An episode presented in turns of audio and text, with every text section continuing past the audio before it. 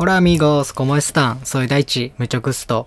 今週も始まりました。サウナ、グルメ、サブカルチャー、リピート。この番組は3年後にサウナ施設を開業するために営業職の傍ら副業でグルメライターやサウナ施設で働くサラリーマンがお届けします。内容はサウナとグルメとサブカルチャーについてお話しします。エンタメやサブカルやもちろんですね、まあ最近感じたことや、まあいいなと思ったことなどをですね、あの気軽に話していこうと思っております。今日もですね、しんちゃんいませんので、一人で話していきたいなと思っております。この番組をきっかけにしてですね、リスナーの皆様にもサウナはもちろん自分に合った趣味を見つけてほしいと思っております。今回もですね、いつも通り3セットに分けてお話ししていきます。1セット目はですね、サウナとグルメの話、神戸編ということで、神戸クアハウスというサウナ施設と、グルメの方が神戸牛丼広重というところですね。で、2セット目が、1月28日に行われるですね、1-165の話をしたいと思っております。で、3セット目がですね、最近のエンタメ事情ということで、パリ、ポンピドゥセンター、キュビズム展、美の革命、ホークスが心配な話ということで、まあ、この2つについてお話ししていこうかなと思っております。では始めていきましょう。サウナ、グルメ、サブカルチャー、リピート。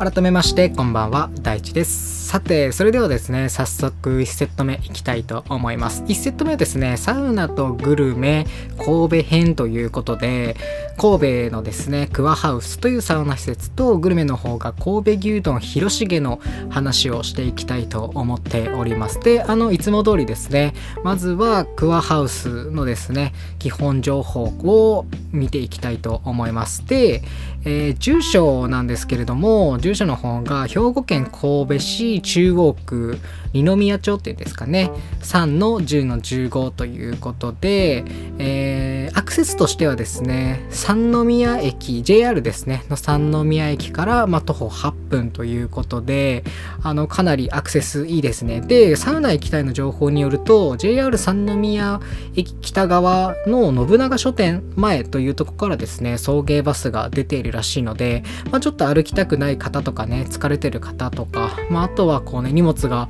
多い方とかは是非ねこの送迎バスの時間を調べて乗ってもらえたらいいんじゃないかなというふうには思いますね。で営業時間なんですけれども基本的には24時間営業になっておりまして、えーでそのうち夜の3時から6時までの3時間がサウナのこう休止というか、まあ、なので、まあ、おそらく清掃時間なので、まあ、この3時間だけは入れませんよというふうになってますで定休日は今のところなしと書いておりますで、えー入湯料ですねは1100円となっています。でそこに、まあ、タオルセットをつけると、まあ、プラス280円、えーバスタオルと、まあ、フェイスタオルがつきますよという風になってます。ちなみになんで、まあ、このタイミングでこの神戸クアハウスの話をするかと言いますと、まあ、なんとですね、まあ、今年のもう2024年ですね3月の31日をもってまあちょっと閉館と言いますかもうちょっと老朽化してしまったらしくてですね建物が。なので、まあ、ちょっと新たな建物を建てるために、まあ、ちょっと復活するかどうか定かではないんですけれども、まあ、一貫ちょっと閉館、まあ、休館みたいなですね形になるらしいので、まあ、その前にぜひね行ってほしいという思いで、まあ、ちょっとここで紹介させていただくという流れになっております。いや本当にねどんどんどんどんいい施設がこうね老朽化とかでねなくなっていくのは非常に寂しいなということでまあここでねもう今後なくなりますよとか、まあ、なくなった施設を紹介するのがおそらく3つ目になるのかなと思っとってで1つ目がもうこの間、まあ、去年かな亡くなった祖師ヶ谷温泉21っていうところとかあとは名古屋かな？のウェルビーの名駅っていうところ。でここが3つ目かな？神戸クアハウスっていうところで。ね寂しいね。どんどんいい説がなくなっていくっていうことで。まあねぜひその前に行ってもらえたらなというふうには思います。でまあここなんですけれども、まあ、もちろんそのサウナ有名ではあるんですけれども、まあ、サウナの前に、まあ、お風呂もめちゃくちゃ良くてですね。もう源泉というか温泉もありますし、まあ、大きいお風呂もあって、なんとまあ露天風呂もありますよと。で、サウナの方は、まあ、20人ぐらい入れるですね、大箱のサウナで、電気ストーブですね。で、こちらが、まあ大体約100度にはなってるんですけれども、かなりね、サウナ自体が横長やけん、まあ入るところによっては、まあ、80度のところもあれば、90度のところもあれば、まあ、100度のところもあるというふうにね、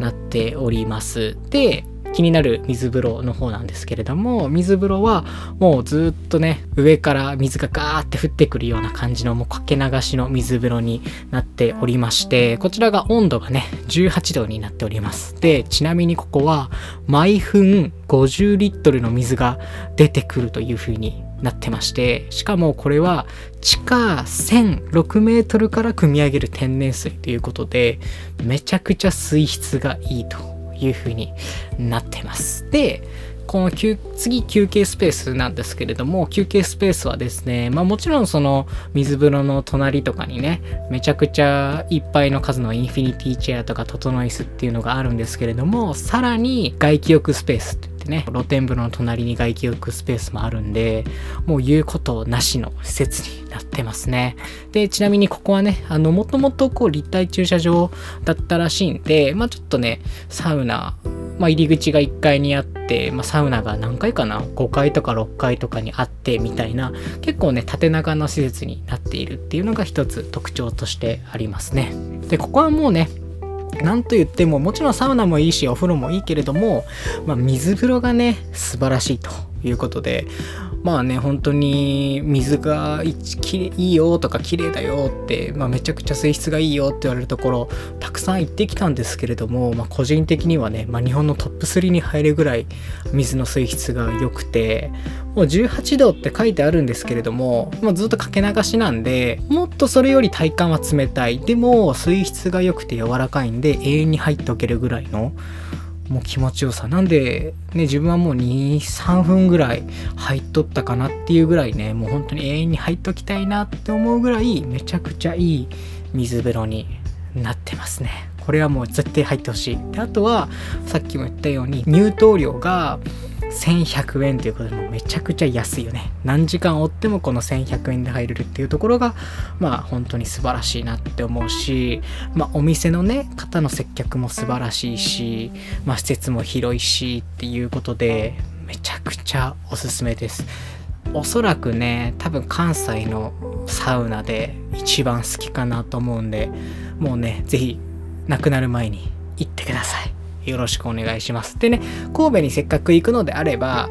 あの、神戸サウナスパとかもね、はしごして一緒に行けたらいいなと思うんで、ぜひね、こう、神戸サタビっていうのを行ってみてください。で次がグルメになるんですけれどもグルメがですね神戸牛丼広重というところになってまして住所がですね兵庫県神戸市中央区中山手通りかな？1の22の21前川ビルの1階ということでアクセスとしてはですね、え JR の三宮駅から徒歩8分という風になってます。で、阪急神戸線の三宮駅からもまあ同じく8分となっていて、まあ、なのでめちゃくちゃアクセスはいいよという風になってます。で、営業時間がまあ2部 ,2 部制になって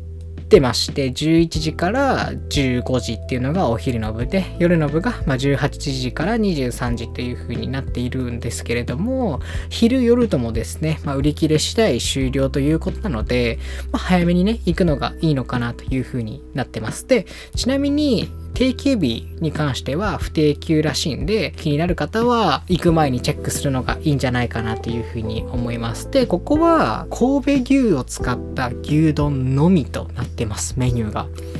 よくね言うけれどももうこのねメニュー一品のところに間違いはないということでもうそれだけにフォーカスしてそれなら誰には負けませんよっていうねもう自信を持って提供する料理に外れはないということでまあここも間違いなく素晴らしいお店でした。でここはカウンターのみの旧席なんで、まあ、ちょっと1人2人で行くのがいいのかなと思うんですけれどもめっちゃ並ぶんすよ。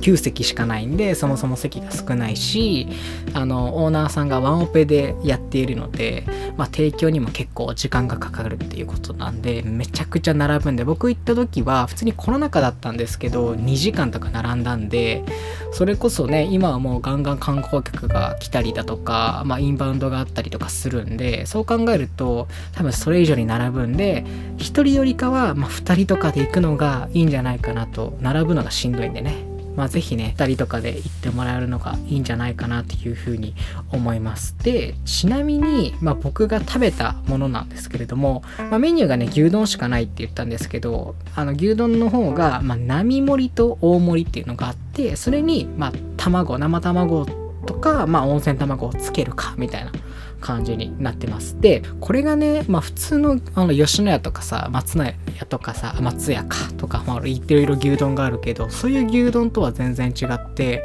あのー、まあちょうどね、カウンターの一番そのキッチンが見える席に座ったんですけど、もうね、紙の筒みたいなのから一枚一枚こう丁寧にあの大きいお肉を剥がしてそれをなんか焼きすきみたいな感じにしてね提供するんですよ。なんで牛丼っていうよりかはすき焼き丼みたいな感じなんでだからこそまあ生卵は必須なのかなっていうふうに思います。で一枚一枚が大きいんででしかもやっぱりね値段が上がる分ね大盛りにするとかなりの量のねもう本当に超満足できるぐらいのまあお肉の量も含めめちゃくちゃお肉もあるしご飯もあるんで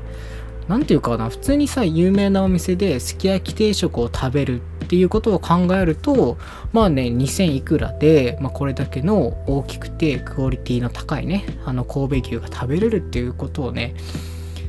なのであれば全然安いんじゃないかなっていうふうには思います。値上げしてもね安いなっていうふうには思います。でしかも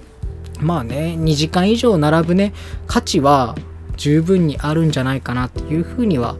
思いますね。でちょっとね、詳しいレビューについてはですね、まあ、ノート書いておりまして、まあ、結構前にはなるんですけれども、第42回2時間並ぶ価値がある幻の神戸牛丼っていうね、タイトルでノート書いてるんで、これもね、インスタにリンク貼っておくんで、ぜひね、チェックしていただけたらなというふうに思います。なので、まあ、神戸クアハウスでサウナゆっくり入ってでそこから牛丼を食べるでもいいし牛丼をお腹いっぱい食べてちょっとゆっくりしてサウナクアハウスに行くでもいいしぜひねあの神戸めちゃくちゃ楽しめるんでぜひ行ってください。であとねちなみにあかねやコーヒーっていうねコーヒー屋さんもねこのお店の近くにあってめちゃくちゃ美味しいねコーヒーが飲めるんでぜひこの3つをセットで行っていただけたらなというふうに思います。まあ1セット目はですねまあ、サウナとグルメの話神戸編ということで話していきました。この辺で終わりたいと思います。ありがとうございます。